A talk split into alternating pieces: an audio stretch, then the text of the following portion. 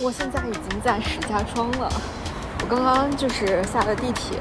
我从石家庄站坐了三站地铁，就到。现在是晚上七点半，距离正式演出开始还有一个小时。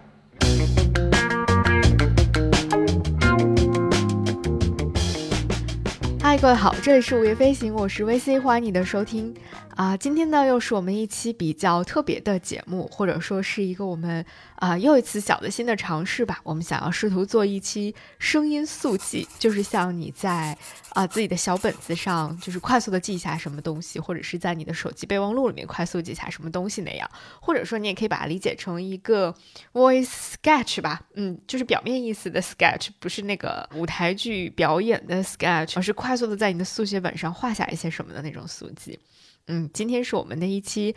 啊，我到石家庄传说中的 Rock Hometown 去看万能青年旅店的一次声音速记，但是其实它又不会完全是关于万青这支乐队的。这篇声音速记，我觉得它更像是一次比较粗糙的白描吧，以及在这幅白描的边边角角上，我匆匆写下的一些自己的感想和一些七七八八的东西。我很想用啊这次声音速记来记录下一些。很可能不会再重来的，或者说一定不会再重来的宝贵的时刻，也想尝试用它去打开一些，或者说打开更多看不见的通道。我们今天会一起经历很多个不同的时间。我在写这个的时候，就有点想起了那个托卡尔丘克的太古的时间，就是在同一个大的时间范畴之内，其实也有不同的，呃，来自不同角度的不同的小世界当中的时间。那可能在我们的这个速记当中，就会出现这些不同的时间。那首先，我们将要进入的，或者说我们将要翻开的是属于平原午休的时间。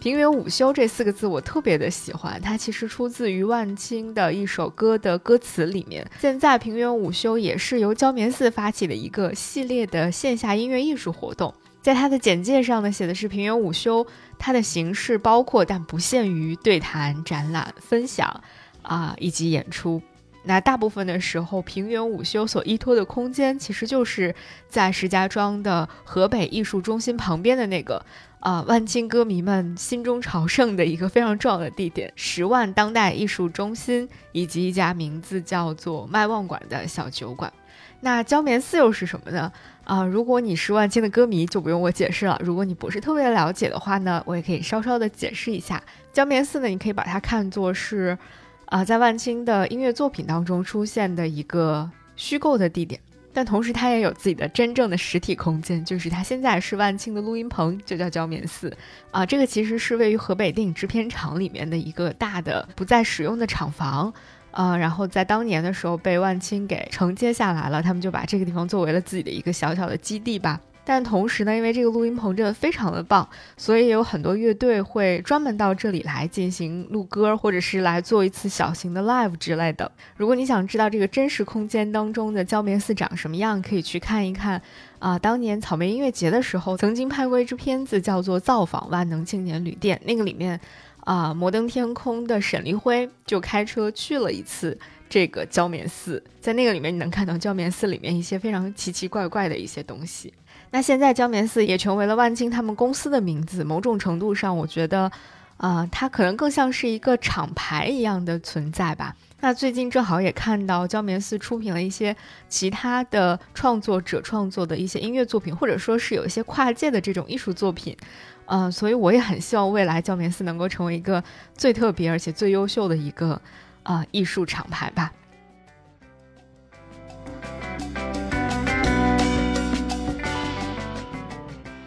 那这次呢，我是在四月十五号这天赶到石家庄来看万能青年旅店的继西南林路行的石家庄特别专场的。之所以说它特别呢，呃，一个很重要的原因就是因为他演出的场地并不是在 live house 里面了，而是在河北艺术中心的大剧院里面。你能想象一支摇滚乐队在一个省艺术中心的大剧院里面演出是一种什么样的感觉吗？这也是这次专场最特别也是最吸引人的地方。大家实在是太想看一看，在他们的老家，在这样的一个最与众不同的演出场合，这支乐队会带来怎样的表演？那配合着这样的一次特别专场，他们还专门设立了一个系列的活动，就叫做平原午休二零二三。这次活动当中呢，焦棉寺参与到了其中，并且邀请了来自石家庄以及全国各地的几家非常优质的唱片店，还有音乐厂牌。呃，然后在四月十四、十五、十六这三天演出期间呢，会在这个十万当代艺术中心开设一个限时商店，会在这个里面售卖一些唱片周边产品和一些实体的这个唱片，甚至还有黑胶在出售，我觉得特别棒。那我之所以在四月十五号的午后来参与这场平原午休呢，主要是因为他们在十五号的时候邀请到了来自北京的器乐乐队 Sleeping Dogs 睡狗。我知道很多朋友可能都很喜欢睡狗，但是特别不好意思，我在真正的呃买到这张票之前，我其实从来没有听过他们的专辑。但是我只是觉得这个名字就已经非常吸引我了，而且我觉得单从名字上来说，Sleeping Dogs 睡狗和平原午休这个主题是不是太搭配了呢？所以我就在四月十五号下午一点钟的时候到达了石家庄站，然后坐三站地铁到东里。出站走上几百米之后，我就来到了万青歌迷大欢聚的地方——外望馆。它的楼上就是十万当代艺术中心。然后在这里买专辑，并且喝了一杯非常清爽也很好喝的平原午休的冰美式咖啡，平复了一下情绪之后，我就走进了河北艺术中心的音乐厅。这场午休，我们就和 Sleeping Dogs 一起度过。这是一个天气阴晴不定的一个状态。我刚刚坐车的在到刚到石家庄站的时候，那个时候正好来了一阵乌云，就是天突然阴了下来，完全就是那个乌云高空踏步的感觉。我真的觉得氛围感拉满了，绝绝子。哦，我现在已经到了，我已经到了，我现在心里好激动。我已经很久没有这么激动过了。我上一次如此的为了看演出而感到激动，还是在二零二零年的一月份，那时候是去是去大阪看拉路库的时候。天呐，已经三年半的时间了，太可怕了。OK，我现在要准备去了，我要先排个队。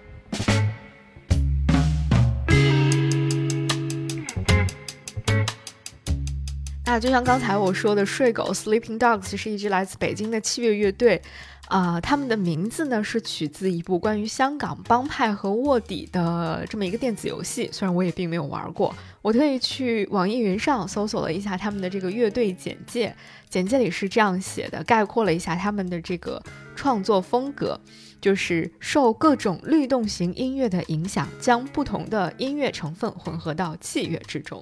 的确，只听这样一句非常简单的概括呢，似乎知道他们好像在说什么，但其实又并不真的理解什么叫把不同的音乐成分混合到器乐演奏当中去呢？又受到了哪些律动型音乐的影响呢？就是一头雾水的感觉。但是当我真正坐进音乐厅的时候，当第一首音乐响起，第一声鼓敲起来，第一声贝斯撞进我耳朵的时候。我突然就理解了刚才那段不明所以的话，我甚至有一点激动的快要哭出来的感觉，那种感觉就是让你瞬间的再度理解了为什么音乐现场是无可取代的，它和你去听碟、去听黑胶、去听任何一种不是现场的音乐形式都非常非常不一样的那种感觉。而且再加上这个音乐厅，它的声场真的很棒，所以我真的时隔三年之后，我再次现场真实的体会到了一支贝斯，一支低音贝斯弹进我心脏深处是一种什么样的感觉，我的心脏和贝斯一起跳动的感觉，真的是太好了。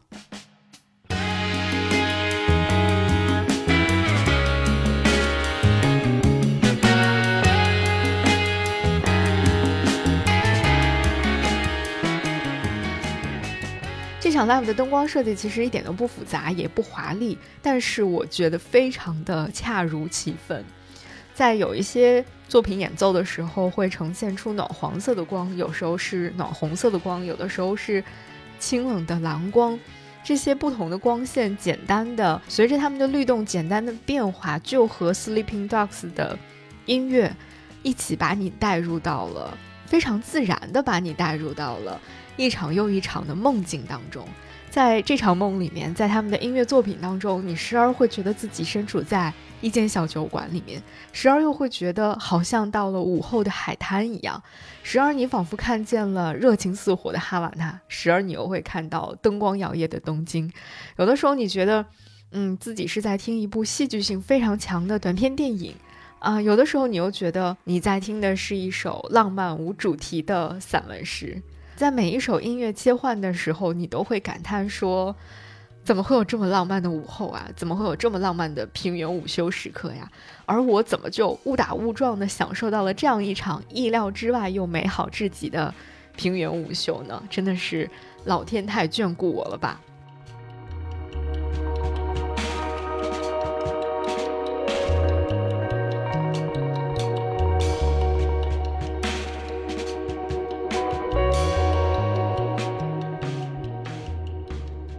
在所有的演出当中，我觉得我最喜欢的，或者说我格外喜欢的一首作品是倒数第二首音乐。呃，它的灯光我也非常的喜欢，是温柔的红色打在他们的背景上，那个感觉就非常的像你午睡将醒未醒时分眯着眼睛，隔着那个纱帘去看到的阳光的样子，或者就像你嗯闭着眼睛。站在阳光下，面朝阳光的时候，你能够感受到眼皮的跳动和眼皮外面那个光线的颜色的那个感觉，真的，我只能说浪漫吧。我现在甚至有点词穷了。而且在这个地方还有一个很小的插曲，或者说又有一层氛围感的加成吧，就是我买的这个位置呢，非常恰好是在灯光师和操控台的后面。一开始我觉得自己好像在工作一样，就是我坐在了工作人员区的感觉。但是在开演之后，我就发现这个位置实在是太好了，因为我可以看清楚灯光师的每一步操作，而且我还能够看到他的那个屏幕幽蓝色的灯光打在他脸上的那个感觉，映出了一个非常漂亮的他的侧脸的剪影，而且在。演出间歇的某些时刻，他还偷偷地抽两口电子烟。当他呼出那口烟的时候，你可以在那个剪影当中看到有一阵浅浅的烟雾突然飘了起来。那个画面真的非常像在王家卫的电影里面，再加上此时此刻你耳边响起的这些非常优秀的音乐作品，真的是一种梦幻感的叠加、叠加再叠加吧。我真的是沉醉其中了。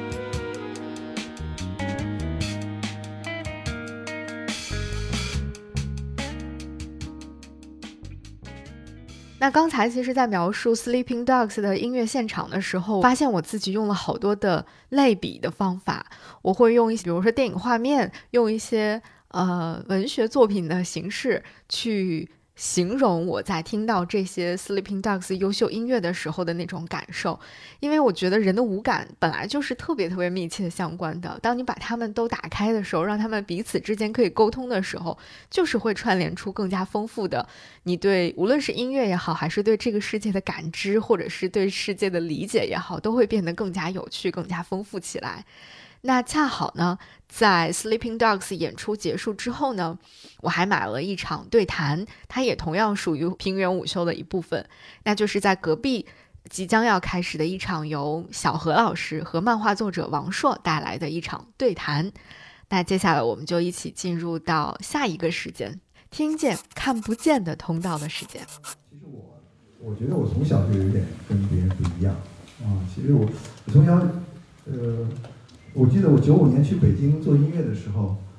那个时候大家都特别为什么说跟刚才平原午休的那个时间密切相关呢？就是因为在小何老师和王朔的对谈当中，聊到了非常多的关于音乐、关于图像、关于听觉、关于人的视觉、关于艺术作品和现实生活、关于人和人之间链接的很多东西，就完美的契合了刚才我在 Sleeping Dogs 的现场感受到的很多东西，而且这场分享的主题就是刚才我说的“听见看不见的通道”。多妙的名字啊！听见看不见通道，一个听见，一个看见，啊、还有一个通道。其实，在这场分享会上呢，主要是围绕着两个主题，一个就是小何老师分享了他去全国不同的地方去寻找那些童谣的故事。如果你听说过他的那个寻谣计划的话，就不难理解，他其实是在讲寻谣计划啊、为什么要做啊、以及怎么做的，现在都做了什么之类的。他会讲他自己去听到了哪些陌生的童谣，呃，而且更重要的是，可能不仅仅是听见了这些陌生的童谣，更重要的是他听见了那些唱出这些歌谣的老人的故事。那这是小何老师所分享的关于声音的部分，关于听见的部分。那王朔呢？他作为一个漫画创作者，他当然更多的是在着重于用视觉去呈现、去看见一些东西。他分享了自己基于寻谣计划去创作漫画作品的过程。那在他们的分享当中，其实最打动我的，可能不仅仅是说他们去做了这样的一件非常有趣的事情，然后最终拿出了怎样的作品。我觉得归根结底，并不是他呈现出来的什么东西，而是他们都不断的提到的很多很多的故事。特别是他们其中提到了很多次的一个生活在北京的何大爷的故事。何大爷为他们带来了一首非常好听又非常简单质朴的童谣，名字叫做《卢沟桥》。而何大爷照顾自己老伴儿的那个故事，被王朔画进了漫画里面。于是后来，小何老师在现场跟大家一起来唱《卢沟桥》这首歌的时候，你听见的就不仅仅是《卢沟桥》这支曲子了，你还会听到什么？你还会听到的是，在这段声音背后，好几重的时间和空间的那种叠加。你可能在这首歌里面会听到童年小的时候唱《卢沟桥》这首歌的何大爷，那个时候他还是一个小朋友。你也可能会听到，在小何老师第一次。呃，去医院坛公园的时候碰到这位八十多岁的何大爷时候的那个场景，你也可能会听到，呃，王朔去何大爷家做客去采风的时候的那个情景，也可能会听到，啊、王朔和何大爷在他们家门口的一个小酒馆里面喝酒喝到吐的那些感受，甚至你还可能会在眼前浮现出何大爷在家里面照顾自己瘫痪在床的老伴儿的那些时光。以及在老伴儿去世之后，何大爷一个人度过的很多时光，这个其实就是某一种听见看不见的通道。这些东西可能我们都没有办法真的全部都看到它，但是当我们听到这些故事的时候，当我们听到这些歌的时候，我们可以把所有的这些东西都串联起来，甚至在这首歌里面，在度过了那个下午之后，我今天再来听这首歌，我会在里面听到。二零二三年四月十五号下午四点钟的时候，在河北艺术中心的一个地下的活动场地，我们坐在一起分享关于寻谣计划、关于声音、关于视觉、关于故事的这样的一个美妙的时间。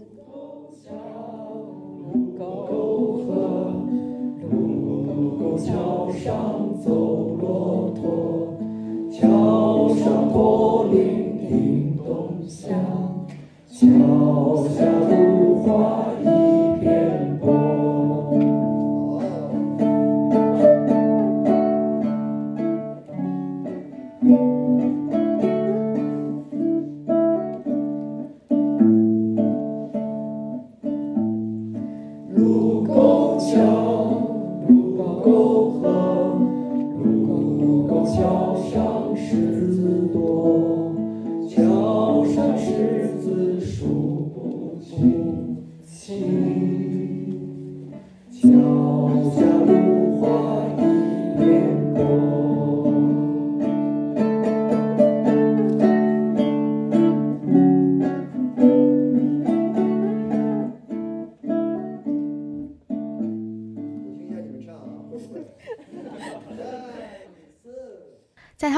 当中，我其实特别的喜欢小何老师讲到自己为什么要做寻瑶计划。他在其中提到了一点非常打动我，他说，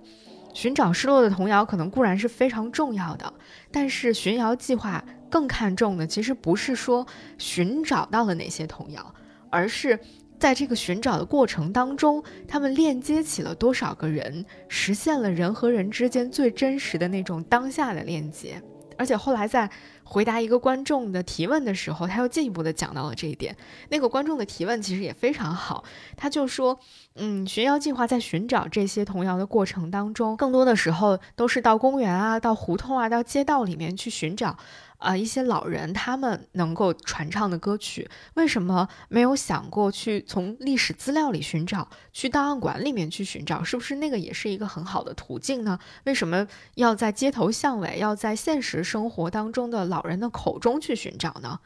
那对这个问题，小何老师的回答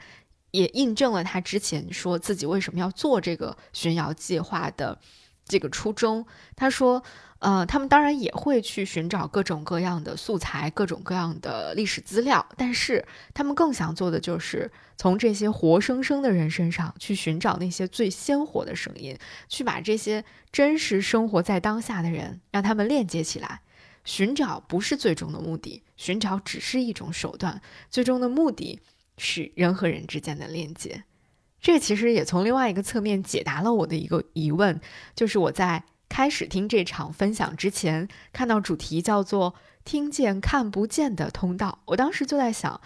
嗯那这个主题是想要传达什么呢？什么通道是我们看不见却可以听得到的？以及这个通道最终将要通向哪里呢？可能那些失落的童谣是我们看不见的，那些散落在街头巷尾的老人们。很可能是我们在繁忙的日常生活当中，并不会特意去关注到的。那如果不是寻谣计划的话，我们可能永远都不会认识什么何大爷、李大爷、张大妈这样的人。那什么通道是看不见却可以听到的呢？可能最直接的答案就是音乐，是童谣。呃，那在整场分享当中，其实最打动我的那个瞬间就是。我们全场一起在唱那些童谣的时候，大家一起唱歌的时候，那几首童谣其实我都不太会唱，但是因为童谣嘛，就是曲调简单，歌词也很简单，你只要听小何老师在前面唱上一遍，你基本就学会了，就能跟着一起唱了。然后大家就一起来唱这首童谣，呃，小何老师呢就在那边唱和声，那个声音真的太好听了，那个场景真的太动人了，特别是。嗯，我们其中一起唱了一首叫做《谣传》的歌，它的歌词太简单了，就是不要怕船小，不要怕浪头高，用力呀用力，摇呀摇呀摇，就是这样简单的几句三两句词，大家就是不断的不断的去唱它，一遍比一遍的声音更大，一遍比一遍更有激情，更高亢。唱到最后的时候，真的我看到好多人都唱的。嗯，热泪盈眶了，就是这些最简单的词，最简单的曲调，但是却给了我们最大的治愈。那我好像确实是可以继续把自己的这条小破船使劲儿的往前再摇一摇，再摇一摇，用力的再摇一摇，会有那样的一种让你充满了一些美好力量的感觉吧。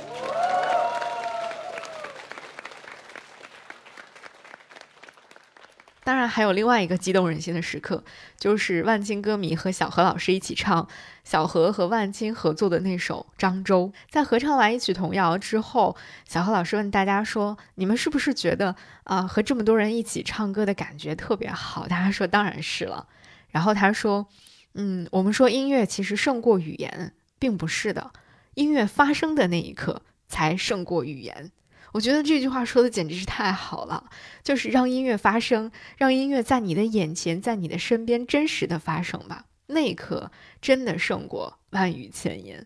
我们说音乐其实胜过语言，不，音乐的发生的那一刻才胜过语言，对不对？音乐发生的那一刻才胜过语言，太棒了！谢谢小何老师，谢谢这个世界上还有音乐。还好，这个世界上有音乐。不要把春晓，不要把浪渡高，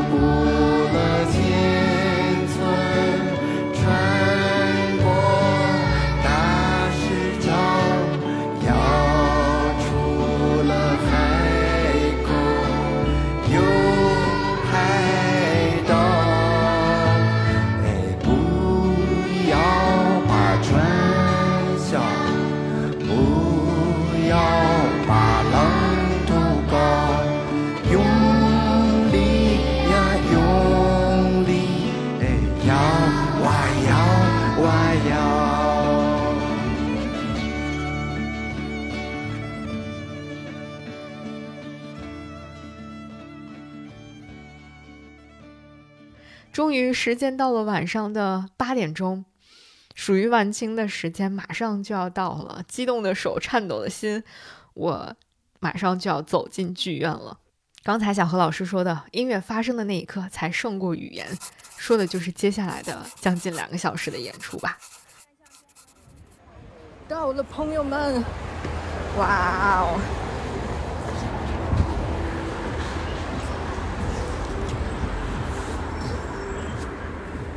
那，我们和广场舞的阿姨们是在一起同一个广场上呢。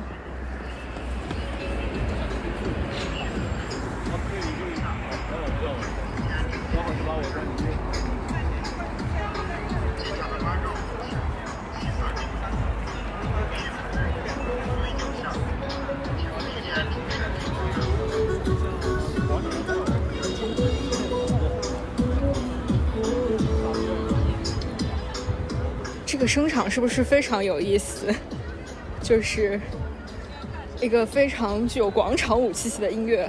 和即将要在音乐厅里面出现的这些啊摇滚音乐，非常有趣。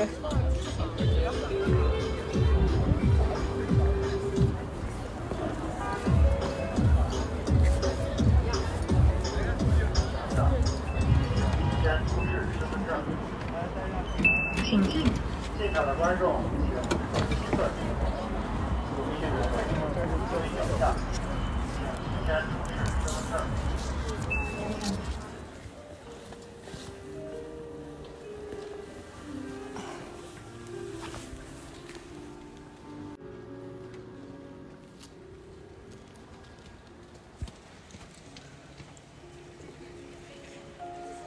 走进剧场之后，其实最出乎我意料的。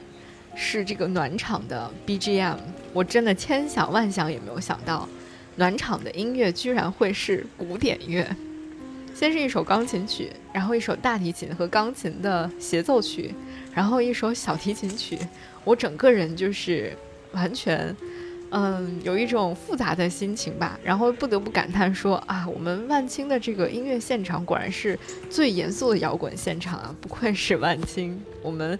正式摇滚乐开始演唱之前，需要，呃，通过这个古典音乐让大家来冷静一下。同时，我也特别想记录下这个从古典音乐的 BGM 转向正式演出的这个摇滚音乐，那个最戏剧性的时刻到底是什么样的。所以我简单的录了一小段这个奇妙的转折点。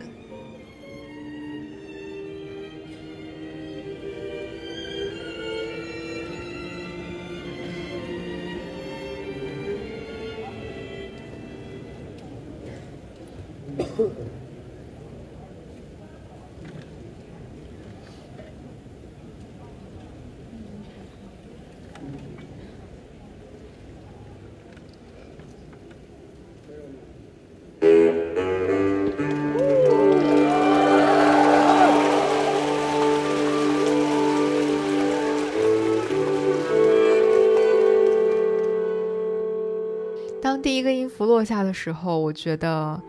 那一刻就是太多人等了太久太久的时刻终于到了。因为本来这场基西南里路行的石家庄的特别专场，呃，应该是在二零二二年的九月份演出的，但是因为众所周知的各种各样的原因，它就一直在延期，延期一直不确定，直到二零二三年的四月，此时此刻，这一刻终于到了。所以这一刻，大家都已经等了太久太久了，我都能感受到我周围所有的人都有一种屏住呼吸的感觉，也能感受到所有人都和我一样，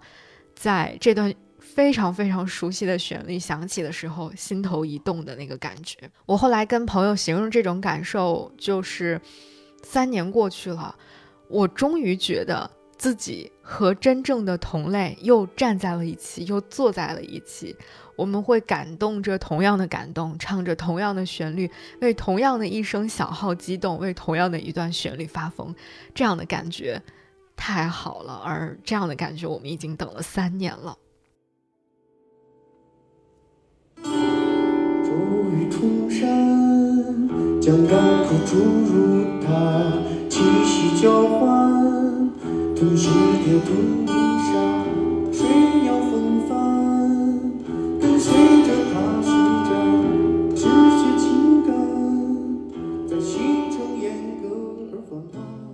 然后在接下来的时间当中呢，我如愿以偿的听到了剧场版的《采石》。如果你有印象的话，我们在某一年的春节的时候做了一期特辑，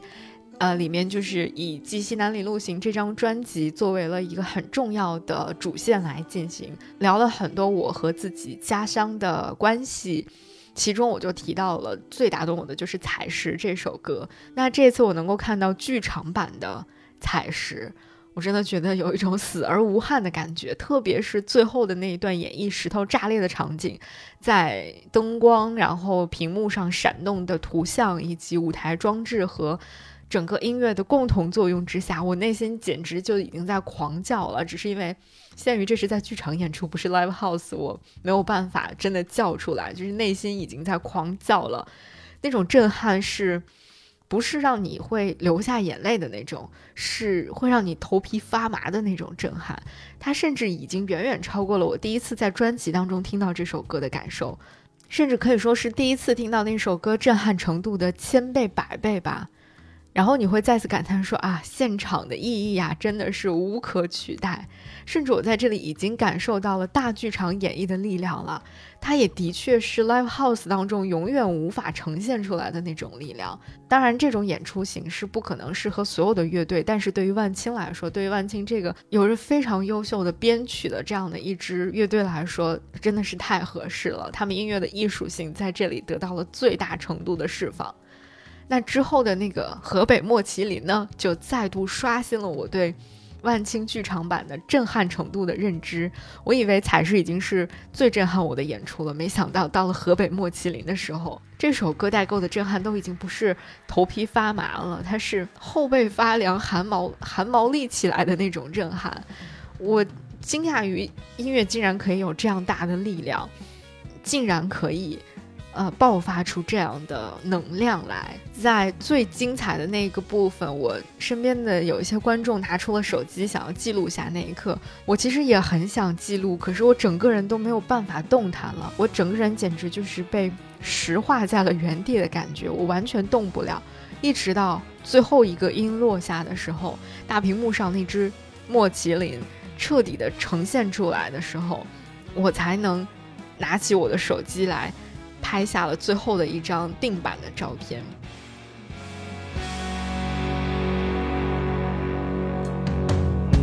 听雷声滚滚，淡漠，逼近嘴唇，当然了，还有就是《大石碎胸口》里面的贝斯的演奏，《秦皇岛》里面所有人都非常喜欢的小号，还有《欢迎来到石家庄》那首歌，整个后半段的绝妙的乐器编排和现场几乎让所有观众癫狂的演奏啊，以及在安可演出的时候呈现出的那个新的作品《永嘉彗星》和众人期待的《十万嬉皮》等等，实在是有太多个戳到了。我们观众的瞬间和大型震撼段落了，就是它带给你的那种触动的点呐、都不是，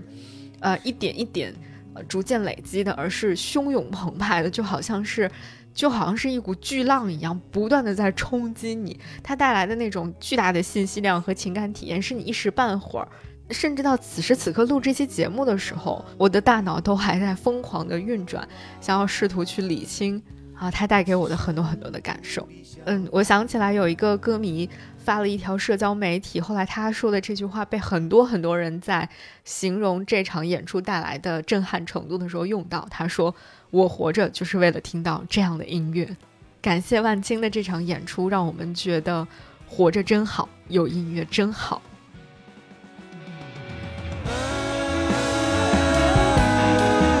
世事冰冷朗，归如云涉水的情深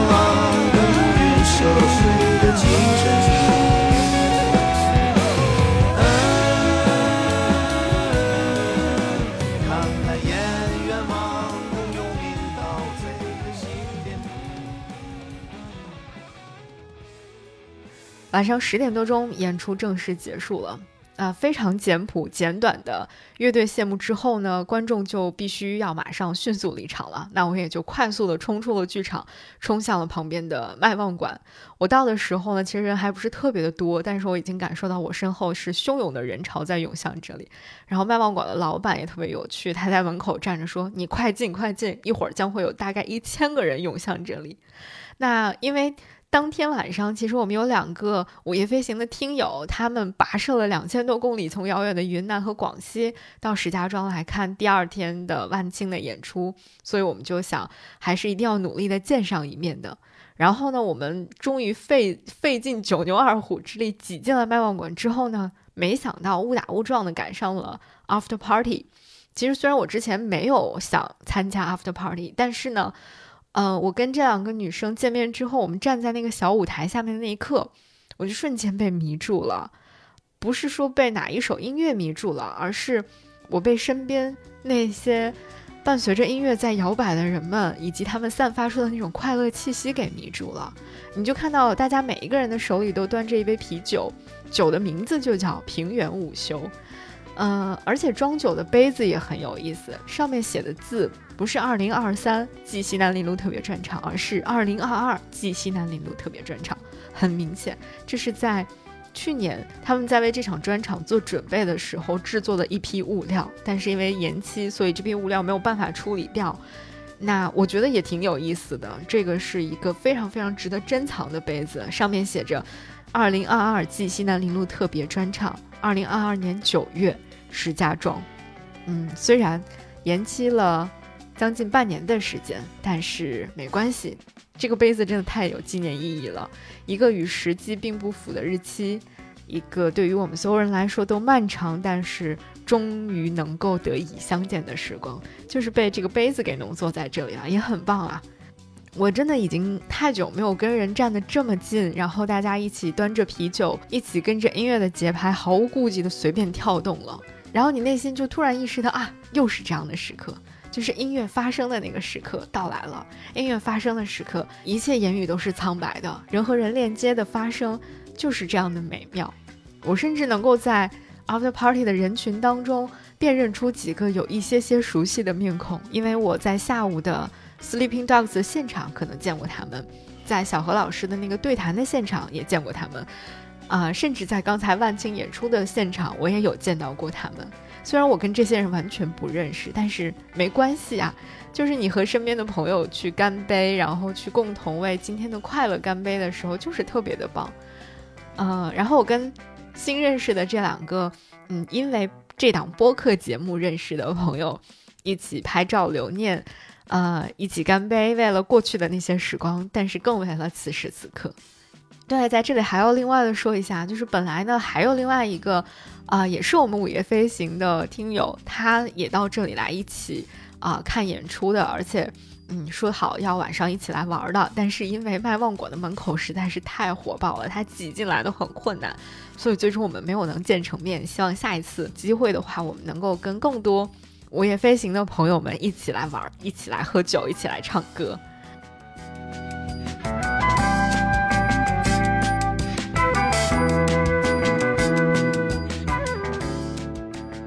从小酒馆出来之后呢，我就跟两个听友就坐在那个午夜时分的麦旺馆门口开始聊天儿，呃，因为他们是第二天晚上才要看这场演出嘛，所以我就特别的克制，啊，简单的说了说，我觉得这场演出当中特别打动我的点，尽量的不去剧透那些最关键的部分。然后我们聊着聊着呢，就从万青从这场演出聊到了更多的东西，比如说我们聊到了梅里雪山，聊到了梅里雪山那期节目，以及他们在听那期节目之后去梅里雪山看日出、去雨崩徒步的故事，啊，讲他们怎么在大雪天里面跋涉，然后最终看到了七彩祥云的那个特别幸福的故事，还聊到了比如说他们去台北看张悬的演唱会，去香港看。My Little Airport 的演唱会等等，好多好多故事。那个时候就仿佛，你觉得过往的很多很多不美好的回忆，过往的三年时光，突然在这里暂时消失了。那些不愉快的记忆都被暂时封存了，好像世界依然非常的广阔，流动依然非常的顺畅。我们依然会被大自然的神奇打动，会被音乐现场的快乐感染，会长途跋涉去看这个世界，也会不远万里去跟自己的同类拥抱。就好像，嗯，一个非常梦幻的空间一样的感觉吧。我觉得这个可能也就是真正的面对面，啊，彼此见到对方的意义所在。就是当大家面对面的坐着，笑脸对笑脸，笑声感染笑声的时候，你会发现快乐可以引发出更多的快乐，幸福可以牵引出更多的幸福。而且更妙的是，我们一边聊天的时候，我们身后。就有一大群万青的歌迷，他们自发的聚在了一起，拉了三面旗子在那个地方，然后有人抱着一把吉他就开始唱歌，很快这个歌唱就变成了大合唱，他们唱万青的一首又一首的歌，唱每一首他们喜欢的歌，甚至我觉得最惊喜的就是我听到他们唱，啊，可能我们永远都不可能在内地听到的现场版的《乌云典当记》，真的太棒了。然后最后，他们唱到了一首歌，就是《揪心的玩笑》和《漫长的白日梦》。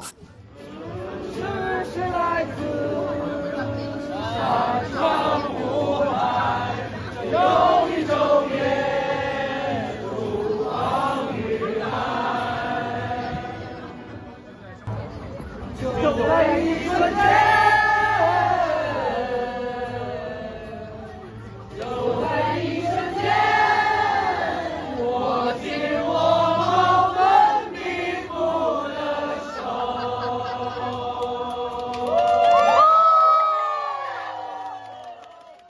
我们跟着唱了这最后的半首歌之后呢，就准备要离开了。那个时候的时间已经是凌晨十二点半左右了，这是属于真正的 午夜飞行的时刻到来了。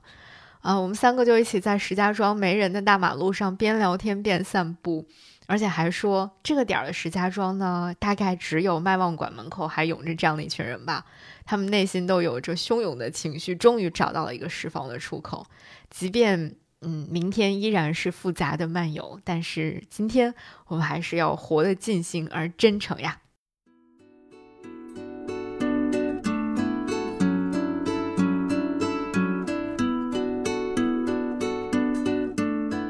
我觉得这个可能也是，嗯，这一整天平原午休之后我产生的一些觉悟吧，或者说也是午夜飞行时刻让我得出的一些结论。嗯，某种程度上，我甚至在那一刻就决定或者说希望它能够成为《午夜飞行》这个播客节目的一种坚持和原则，或者说成为我个人的一种坚持和原则吧。就是即使明天依然是复杂的漫游，但是今天我们要尽兴而真诚的活着。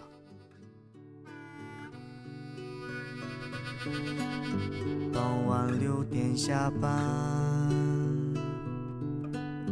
换掉要长的衣裳。然后在路口转弯的地方呢，我就跟两个亲爱的听友拥抱告别了。回到酒店房间之后，我还是抑制不住内心的各种汹涌的情绪，然后我就录下了以下这段前言不搭后语的话。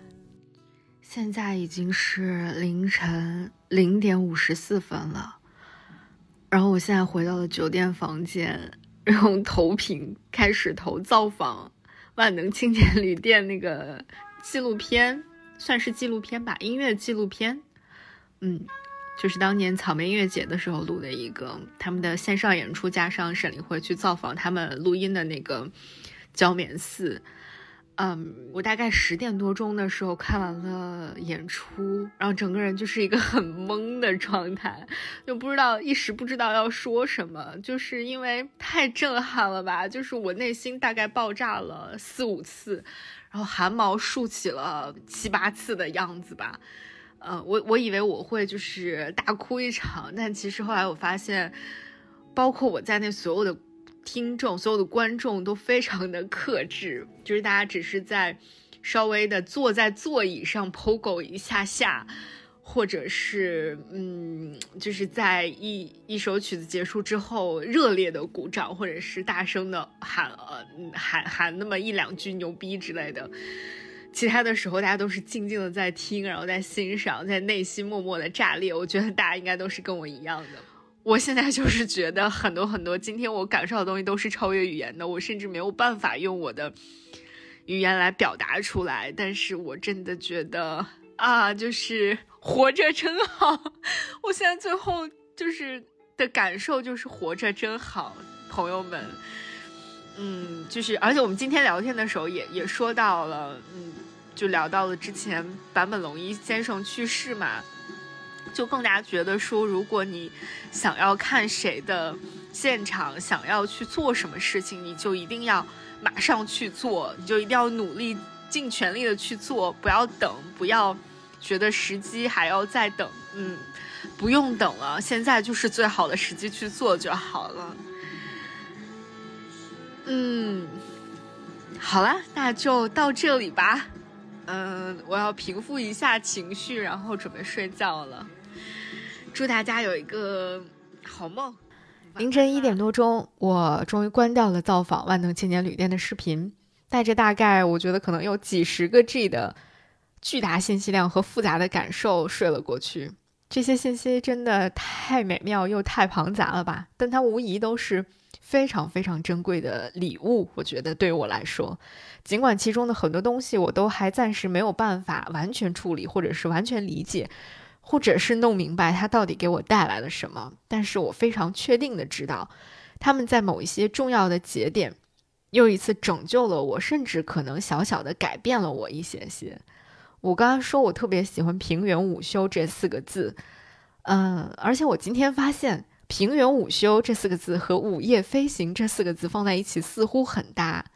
嗯，我其实最初喜欢“平原午休”，不仅仅是因为这四个字呈现出来的那种状态让人觉得很舒适、很舒展，更因为它出自的那几句啊，基庚老师写的歌词，我特别的喜欢。原歌词是这样写的。高地奔流，掠山光过太行；平原午休，纵鱼儿越夕阳。明日壮阔，就奋力拖帆船；明日难测，就放任潮流划水道。它和我喜欢的另外一句词，另外一首歌里面另外一句词叫“明天是复杂的漫游”，它们之间有一种异曲同工之妙，就是。就是你，你很难去预测明天到底是什么样的，你不知道你到底会经历高山还是会经历平原，但是都没关系。明天是复杂的漫游，明天遇到的是一些你难以把控的状况的话，那就放任潮流划水道吧，或者平原午休吧。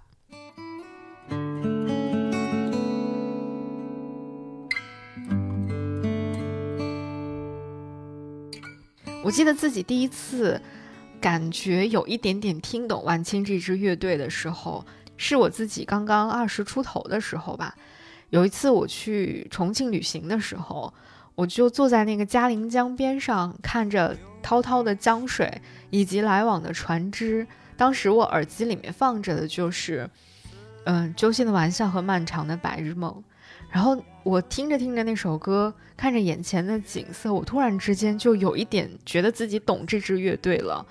大概因为我当时在嘉陵江边上看着远处，就是重庆那种特有的高高低低的楼，还有眼前往返穿梭的这些船，真的感受到了一个非常具象化的山河湖海的感觉，同时也感受到了一些人间情爱吧。那个时候我以为这个世界上大部分的事情都是可以说个明白的，大部分的东西是可以分出个对错、是非曲直、黑白的。我也以为像这样的一些创作者、一些艺术创作者、一些过来人，或许可以给我一些答案。他们可以用自己的作品来告诉我一些人生的感受，或者说一些人生的经验。一些过来人写的歌可以让我更看懂这个世界一点点。直到后来，我自己也经历了将近十年的成长，然后他们也经历了将近十年，又出了第二张专辑《继西南联路行》。他们，你突然发现，他们唱的东西好像也不一样了。他们唱高地奔流，平原午休，唱明天是复杂的漫游。我也终于在跌跌撞撞当中懂得了，这个世界远比我曾以为的要复杂太多太多，难懂太多太多。没有人可以给出你一个非常明确的答案。小到你的一日三餐还是否能够安稳的吃到，大到明天人类将走向何方。所有的这些问题都是复杂的，都是难测的。那我们要怎么办呢？在经历了这跌宕起伏的一整天之后，经历了在 Rock Hometown 石家庄的这十二个小时里，我觉得我似乎得到了一些些答案吧。那就是，也许我们可以就做一个顺势而为的探险者吧，不放弃探索，但也不会一味的冒进。我们可以平原午休，然后午夜飞行。如果你有一天要出征的话，那可以的。西郊有密林，驻军出重围嘛。那如果你不想做这个世界的勇士，也可以，也没关系。你可以做一只沉默却独立的河北莫麒麟。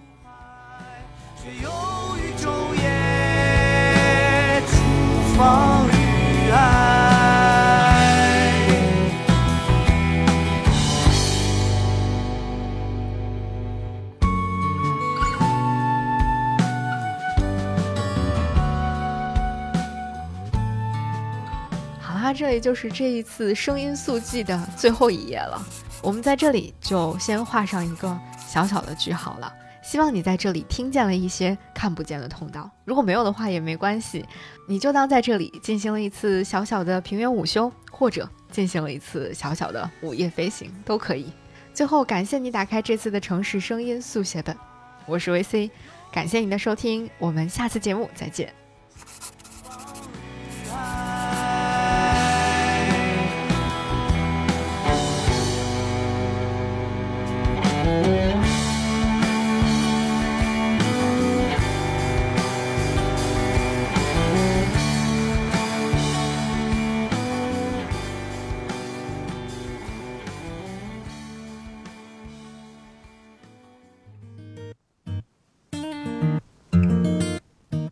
飞行由 Marcast Media 制作出品，我们推荐你在苹果 Podcast 订阅收听。如果喜欢这档节目，欢迎你给出五星好评，也欢迎留言评论。同时，我们的节目也同步更新在 Spotify、小宇宙、喜马拉雅、网易云音乐、QQ 音乐等平台。